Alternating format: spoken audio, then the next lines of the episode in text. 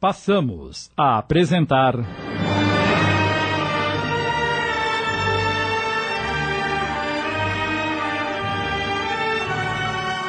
A Jornada, inspirada na obra de Lina de Alexandria, minissérie de Sidney Carbone.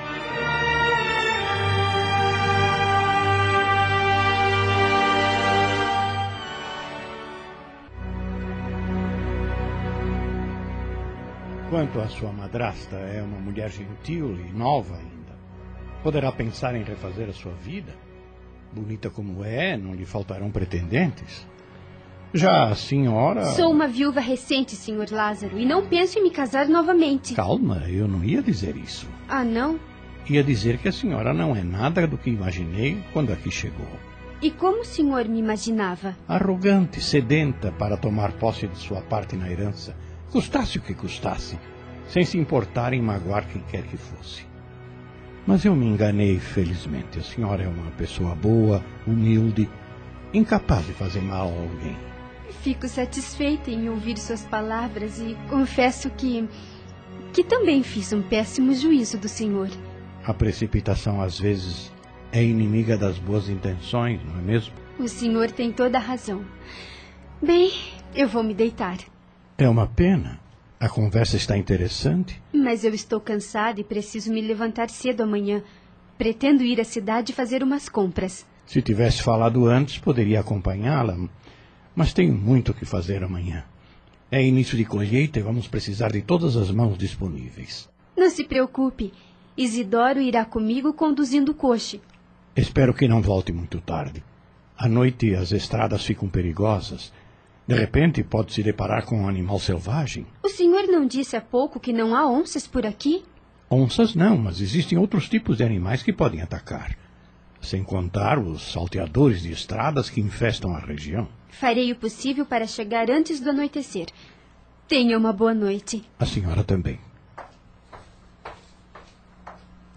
Lázaro foi até a porta da sala e ficou olhando Maria se afastar pelo imenso corredor até entrar em seu quarto. Suspirou profundamente, esboçou um sorriso e foi para sua casa. Logo que se deitou, Maria adormeceu. Estava exausta pelo dia cansativo que tivera. De repente, acordou assustada. Havia tido um sonho e nele Pedro a segurava pela cintura, tentando beijá-la. É reflexo do que aconteceu. Aquela cena horrível ainda está na minha memória. Fechou os olhos e tentou dormir novamente. Quando conseguiu, teve outro sonho. Desta vez, estava caindo em um precipício sem fim. Ah, outro sonho? Ai, que horror, meu Deus! O que está acontecendo comigo? Passava da meia-noite quando ela finalmente conseguiu dormir tranquilamente.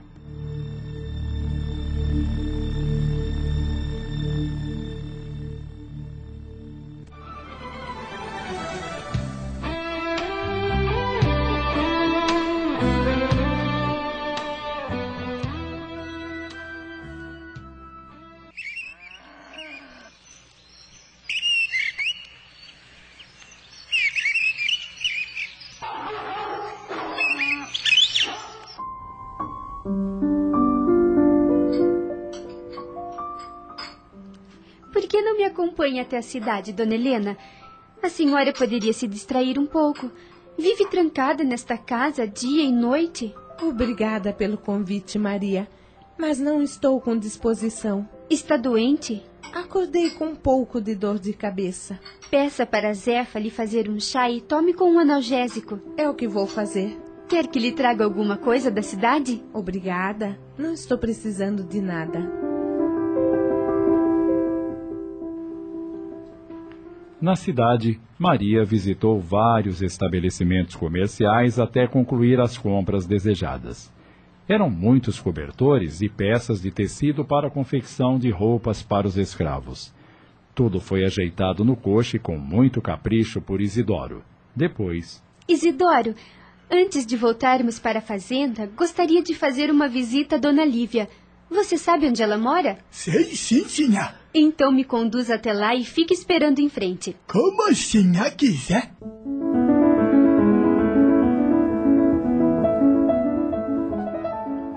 Que surpresa mais agradável, Maria! Se soubesse que viria, teria preparado algumas guloseimas deliciosas. Não se preocupe, dona Lívia. Vim comprar algumas coisas e não podia voltar sem fazer-lhe uma visita e conhecer as suas filhas, isto é, as minhas tias. Elas estão em casa? Ah, infelizmente não, minha querida.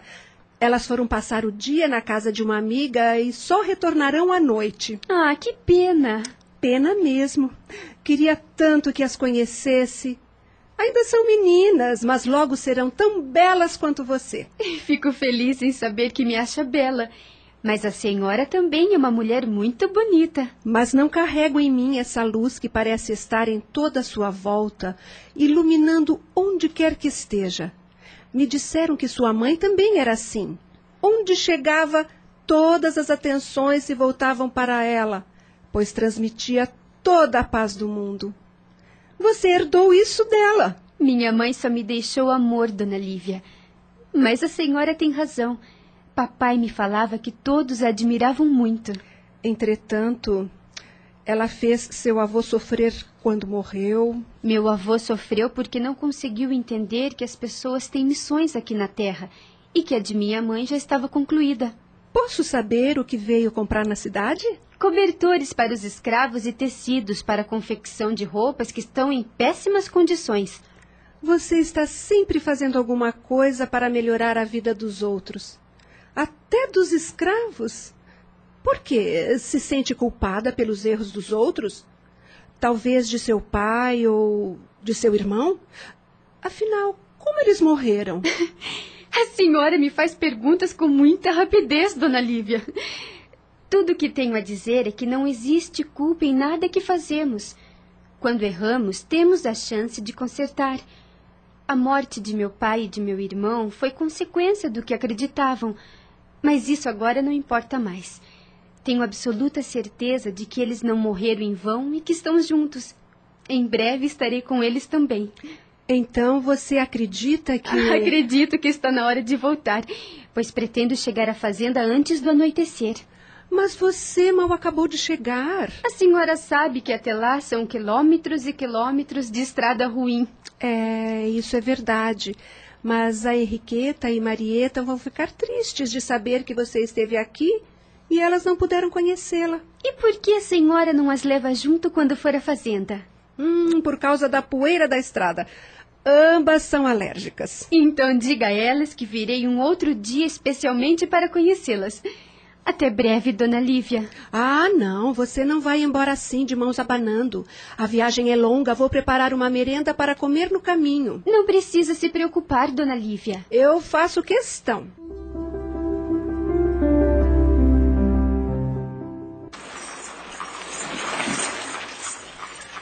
Durante o regresso para a fazenda, Maria estava muito feliz. Apesar dos meus direitos de herdeira, tive tanto medo em voltar para este lugar. Pensava que seria mal recebida, talvez até expulsa. Entretanto, Dona Lívia me recebeu de braços abertos. Foi tão gentil se prontificando a passar tudo o que tenho direito para meu nome sem fazer nenhuma exigência. Só tenho que agradecer a Deus por tudo ter dado certo. Meu futuro, como o de Dona Helena e Pedro, está garantido. Não preciso me preocupar mais com isso. Maria estava tão elevada em seus pensamentos que nem percebeu que o coche havia parado. Só se deu conta quando a portinhola se abriu e apareceu o rosto de Isidoro. Sinha? O que foi, Isidoro? Por que paramos? O cavalo tá mancando, sinha. Não sei o que aconteceu. Careço verificar. Então faça isso logo, por favor. Ainda temos muito chão pela frente. Sim, senhor. Isidoro examinou as patas do cavalo minuciosamente. Depois, retornou para junto de Maria com expressão de pesar. O que foi? Senhor, a pata direita dianteira do cavalo está sangrando. Acho que ele topou com alguma pedra do caminho. E com o coche pesado do jeito que tá, ele não vai aguentar. O que você quer dizer com isso? Que não vai dar para prosseguir a viagem. Como assim? do jeito que o pobre tá, não vai conseguir andar nem mais 100 metros, sinhá. O quê? Estamos apresentando. A Jornada. Voltamos a apresentar. A Jornada. Minissérie de Sidney Carbone.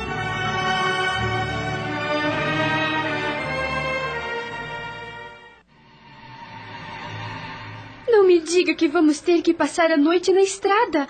Isso é muito perigoso, Isidoro. Podemos ser atacados por algum animal selvagem ou então sermos surpreendidos por salteadores. O que vamos fazer? Esperar que notem nossa ausência e venham buscar a gente. Ah, meu Deus! O que o senhor Lázaro irá falar? Estou dando muitos motivos para ele se zangar comigo. A senhora não deve se preocupar com ele. Devo sim, Isidoro. Se eu quiser fazer todas as mudanças que pretendo, preciso evitar problemas com ele. Mas a senhora já fez tanto. Limpou a senzala, comprou roupa e cobertor pro meu povo. Isso apenas não basta, meu bom Isidoro. O que nós queremos é ser livre. É isso a senhora não pode fazer. Mas posso amenizar as penas de vocês. Sinhá, nós somos escravos. E por mais que queira fazer, vamos ser sempre escravo.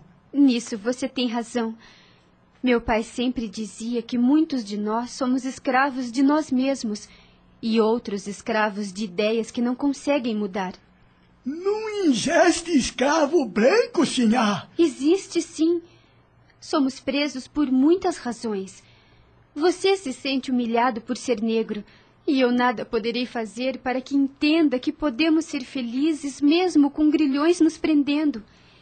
Tente melhorar sua vida e verá que a liberdade que grita dentro de você será mais contida. A sinhá pode sair e correr, nada impede que vá e volte. Já os negros só pode ir em algum lugar quando o senhor ordena e volta quando mandam também. Esse tipo de liberdade nada tem a ver com destino, e sim com maldade. O que você faria com sua liberdade, Isidoro? Sairia a correr? E comeria o quê? Onde ganharia o seu pão? Mesmo tendo dinheiro, acha que seria mais fácil? Não, meu caro. Ainda assim seria um negro. Pois é como lhe digo: tente melhorar o que o rodeia, conquistar aos poucos seus carrascos para que, ao serem ouvidos por você, eles o tenham em consideração e estima e possam vê-lo um homem. Assim como eles, tente fazer o seu melhor sempre, para que com o seu exemplo se sintam incomodados e comecem a perceber quem você é. A senhora fala para nós ser sempre cordeiro. Não ingeste liberdade sem sangue. Os brancos só vão entender que somos livres quando o sangue deles foi derramado no chão, como é feito com o nosso. Talvez. Mas esse sangue, quando se derramar, vai se misturar ao outro. E o que isso vai significar se não é o que acabo de dizer? O que acaba de dizer é que nós deve ser sempre obediente a tudo que venha dos brancos, que nós viva conforme eles mandam. Se não houver um grito de liberdade, a gente vai ser sempre escravo. Nós tem que lutar, sinhá, por aquilo que nós acredita. E eu acredito que tenho que ser livre assim como a Sinhá e todos os outros brancos, pois os pais dos meus pais eram livres em sua terra, e aqui nada tenho senão a dor. Isidoro, já perdi muito em lutas parecidas com essa. Sei o que está tentando me dizer. Talvez eu apenas tema ver mais sangue no chão Tem razão quando fala em arriscar tudo no que acredita. Já ouvi em outros lábios a força da palavra liberdade. Não sabe como é penoso ver correr em suas mãos o fio da vida e nada poder fazer. Peço a Deus que as mães escravas não venham a assistir ao que os meus olhos um dia assistiram. A liberdade muitas vezes só se alcança com a morte neste mundo. Mas com ela, muitos poderão seguir seus passos. Maria observou nos olhos de Isidoro o brilho de determinação que vira nos olhos de Vinícius, seu irmão, e sentiu um leve tremor. Sabia que Isidoro não descansaria até ter o que desejava. Mesmo se o fizesse livre como queria, como viveria em uma terra em que tudo é negado ao negro? E disse para si mesma: Preciso pensar a respeito.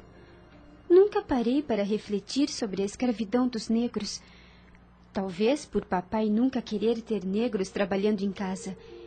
Ele sempre falava que deveriam ser nós mesmos a fazer o que devia ser feito.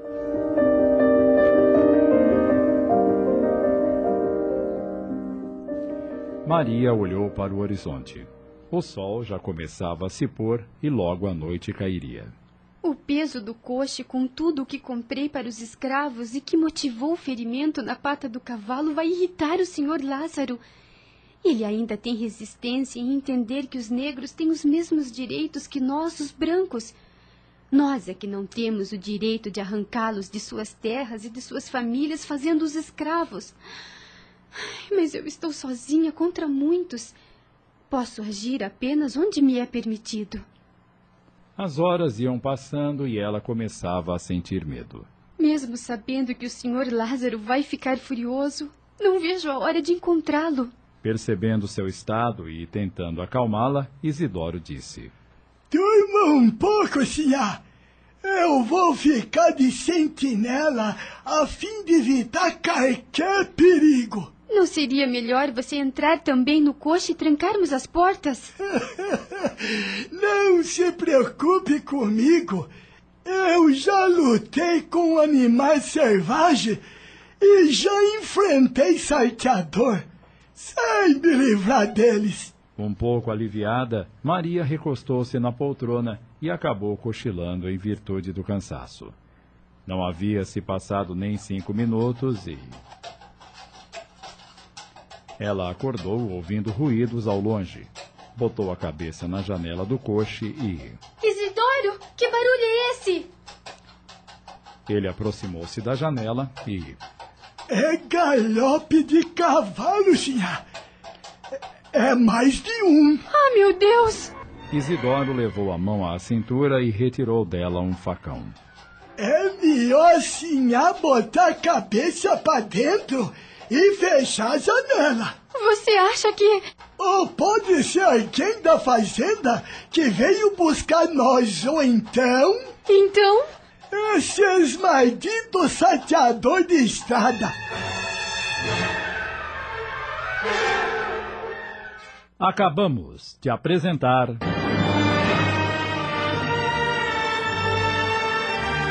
A Jornada, inspirada na obra de Lina de Alexandria, minissérie de Sidney Carbone em 25 capítulos.